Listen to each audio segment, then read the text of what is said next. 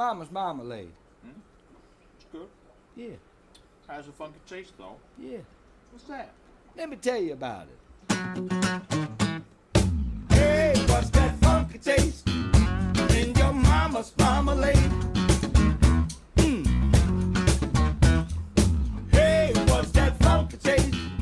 我推荐一个乐团哦，在网络上给大家来欣赏啊， 它是最能阐释 funk 音乐本质的 Chris Gray and the Blues Band。那借此呢，我要介绍一下所谓的看谱的时候呢，你其实是在跟 groove，但其实大家该学好的是创造 groove 跟发出 groove。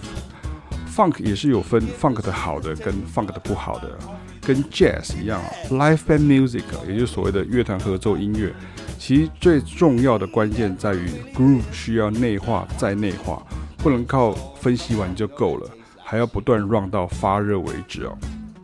而且内化了之后，再来要外扩，跟你的团员一起呼吸，而 jazz 还要加上更多互动的概念。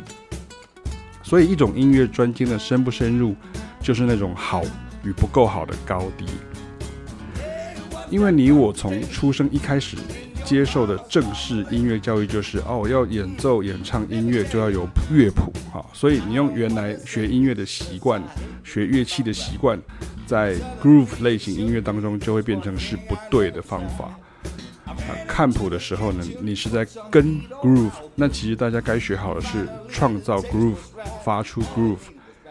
即兴哈也是一样的概念啊，也听到不会的。然后很多人他的本能反应就是想要写下来，或是想要看到乐谱。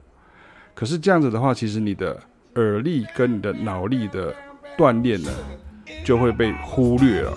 只有练到眼力哈，那这样子的成效就会打折扣了。过度依赖电脑作业与修饰编排啊，这是流行音乐里面的一个作业哈，它会。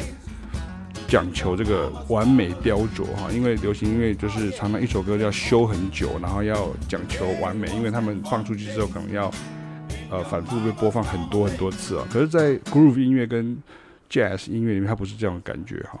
那这样的话太久了，或是太习惯这样的作业，就会出现反效果了。